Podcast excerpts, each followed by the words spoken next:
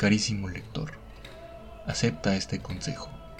Cuando vayas al teatro, si quieres conservar todas tus ilusiones, no ocupes jamás el número 111. Pues según una antigua tradición de no recuerdo qué país, el diablo está abonado a dicho asiento. Y como no faltará quien pregunte por qué el cornudo caballero, monarca del infierno, se ha prendado tanto sobre dicho asiento, Ana y sencillamente contestamos que sería provechoso investigarlo. Mas como este asunto está erizado de bemoles, frisa allá en los dominios de la alta filosofía positiva, y donde ella principia, yo termino.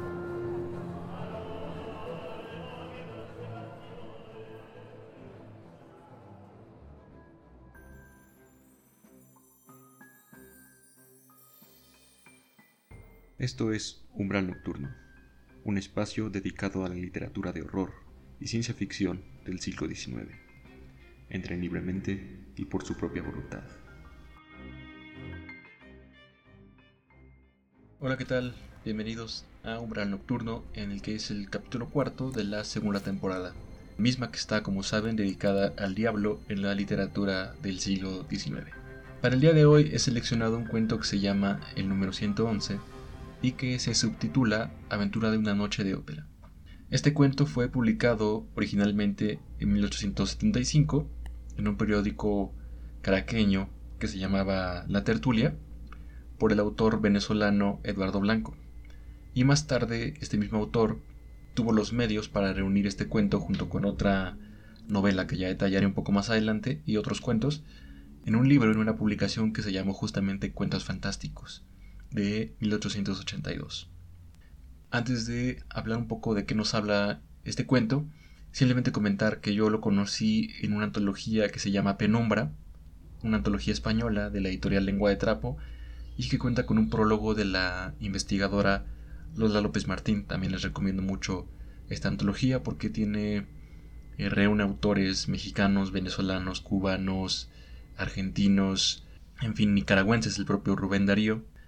Y el estudio introductorio es muy bueno para introducir a quienes, a quienes no conocen el género fantástico o en general, bueno, a todo el mundo, ¿no? Gusten o no del género, es una lectura sumamente interesante.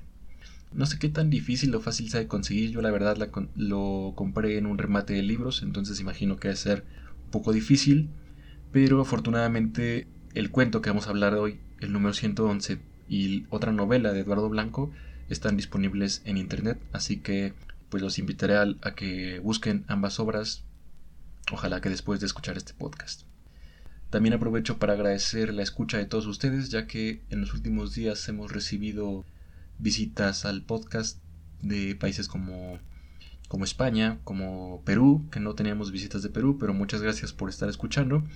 Y un poco más visitas de Chile, de Argentina y de otros países eh, latinoamericanos. Así que muchas gracias y pues aquí estaremos siguiendo con estas lecturas diabólicas.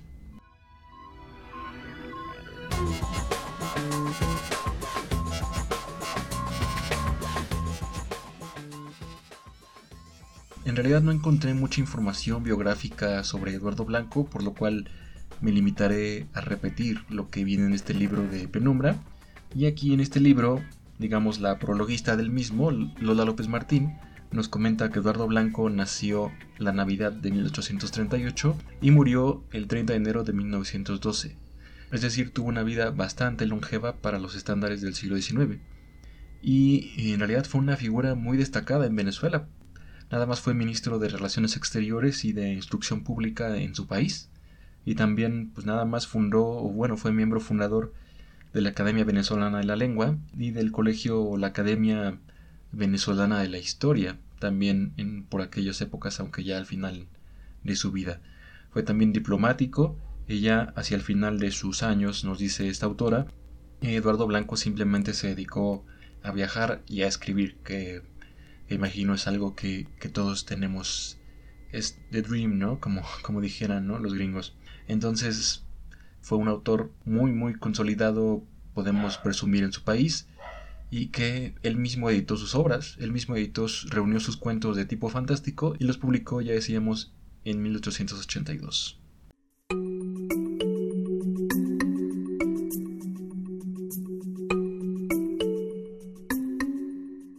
Hemos visto ya en El Diablo Enamorado un tipo muy particular de diablo que sucumbe, que cae en su propia trampa.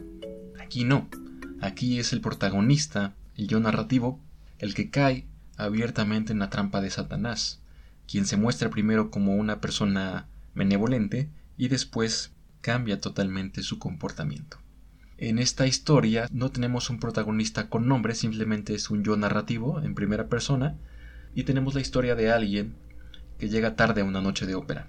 En esta, en esta gala, en esta función de ópera, hay una mujer en la que él está interesado y como llega tarde ya no alcanza su abono, el asiento que él tenía previamente reservado.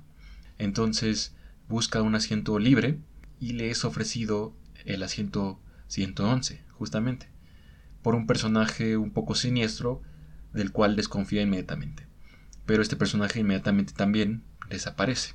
Pero como, este, como al yo narrativo le interesa, pues no solo la ópera, sino más que nada le interesa estar frente o ver directamente a la mujer, digamos que es su objeto romántico, él pues va rumbo al asiento 111 y antes de que llegue es interceptado por una figura, un personaje nuevo, que es un personaje se nos describe como alguien anciano y un poco de carácter noble o de características físicas que lo hacen amigable.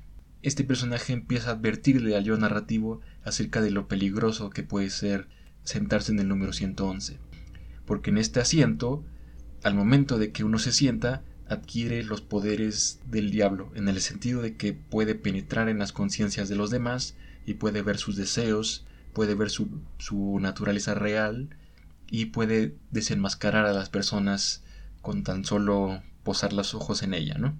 En ellas. Entonces, a pesar de todas estas advertencias, este personaje, el yo narrativo, en lugar de que se sienta, digamos, repelido por ellas, se siente aún más invitado a tomar el asiento porque él quiere ver qué piensa esta señorita acerca de él, ¿no? Así como él la idolatra, quiere ver si él es correspondido. Entonces ignora las, las advertencias del diablo y se sienta en el número 111. Y es ahí cuando el diablo hace una transformación y le recrimina que es justamente por su vanidad, ¿no? Que él cayó presa suya. Y bueno, creo que ya les conté el giro más importante de tuerca, pero hay todavía una sorpresa al final. ¿Qué pasa con este personaje? ¿Es totalmente consumido o es redimido? Eso simplemente se los dejaré para que lo averigüen. Y les repito, bastará con que googleen el nombre del cuento, el número 111, Aventura de una noche de ópera, para que lo encuentren.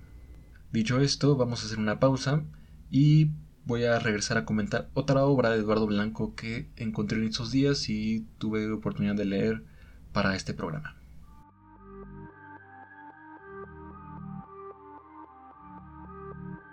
Como ya decía, previo a este programa tuve también la oportunidad de leer una obra más de Eduardo Blanco que se llama Juanitas Juanitatum. Si mis clases de latín no me hacen una jugarreta en cuanto a la pronunciación de la V en, en este idioma, o Vanidad de Vanidades, ¿no? que sería la traducción de latín al español. Y esta es una novela corta, un cuento largo que se publicó en 1874, lo cual quiere decir que si bien era la primera obra de ficción de Eduardo Blanco, en realidad ya la escribió cuando era un personaje consolidado, ¿no? Un lector y quizá un escritor definitivamente consolidado. En esta novela, que por cierto también está disponible para descarga gratuita en internet, en este caso desde una editorial venezolana, se nos cuenta la historia de tres amigos, de tres personajes que se llaman Humberto, que es el narrador, Franz, quien es un poeta, y Beltrán, que es otro, otro de los comparsas de, de Humberto. Y ellos tres pasan, digamos, una noche de pesadilla que inicia justamente también en la ópera. Es decir, tanto el cuento del número 111 como esta novela de Vanitas Vanitatum tienen el punto en común de la ópera y también tiene el punto en común de que abordan a Satanás como alguien que está dispuesto a poner a prueba al hombre y a castigar al hombre en cuanto éste cede a sus instintos, digamos, más básicos, ¿no? O en cuanto cede al pecado.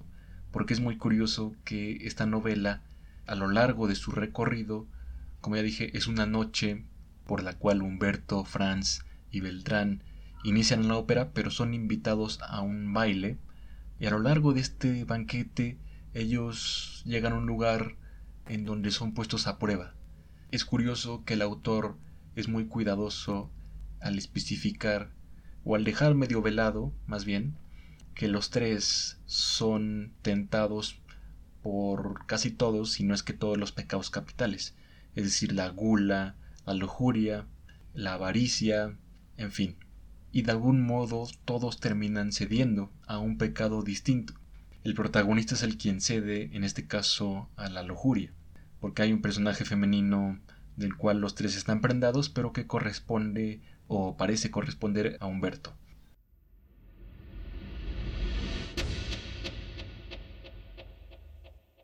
A lo largo de esta, de esta novela corta, los tres personajes, Humberto, Beltrán y Franz, son puestos a prueba por un personaje adicional, que ellos mismos nombran Mefistófeles, aunque al principio no saben si él es el diablo o si simplemente es un nombre muy misterioso. Pero conforme avanza la historia, ya decía que cada uno de ellos es tentado de una forma distinta, cada uno de ellos sucumbe de una forma distinta, y hacia el final el protagonista, Humberto, es retado un duelo por el propio diablo. Entonces es ahí cuando queda de claro que este es un personaje sobrenatural, porque de repente, y esto es algo que me llamó la atención, todo el aparato en el que ellos habían estado sumergidos durante esta noche de lujos, de oro, de dinero, todo empieza a desmoronarse, a desaparecer. E incluso la mansión en la que ellos estaban, que se describe como un gran salón de fiestas, como un gran palacio, empieza a desmoronarse. Y ahí un poco similar al famoso cuento de Edgar Allan Poe de la caída de la casa de Usher. Entonces todo este aparato de ilusiones comienza a desmoronarse y es aquí donde también la novela cumple con otros, digamos, estándares del género de lo fantástico que se ven en obras como el manuscrito encontrado en Zaragoza, que ellos van buscando refugio a un lugar sagrado o tienen que ir buscando refugio y buscando también recuperar su propia razón a un lugar sagrado que es una humilde capilla de pueblo. Y bueno, aunque ya creo que ya les conté el final de, de Vanitas Vanitatum, es en realidad una novela interesante si gustan como del, del estilo de la prosa del siglo XIX. Es, es en este sentido una novela romántica que abusa de las descripciones que pueden llegar a ser un poco cansados si no están como adecuados al género o al estilo o a la época, pero en realidad es una novela interesante porque como digo nos muestra que Eduardo Blanco mantuvo una idea digamos literaria de lo que para él era el diablo y desafortunadamente también creo que nos pone un poco decadentes en el, en el sentido de que, de que muestra que los humanos simplemente no podemos hacer frente al diablo, o que simplemente caemos o tendemos a caer en las trampas que nos pone este personaje.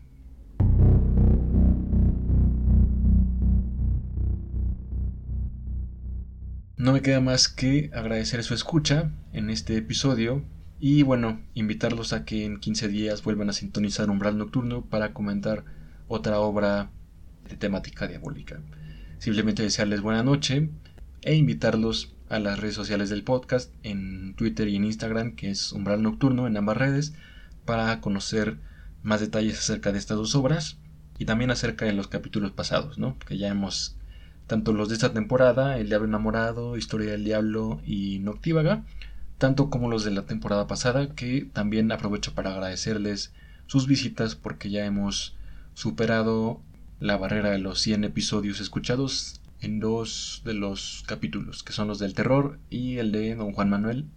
De manera que muchas gracias e insisto también a los que están escuchando desde Estados Unidos, España, Perú, Argentina, eh, espero que Venezuela con esta obra de Eduardo Blanco y en general a todos los que están del otro lado del espectro, en este caso del espectro electrónico.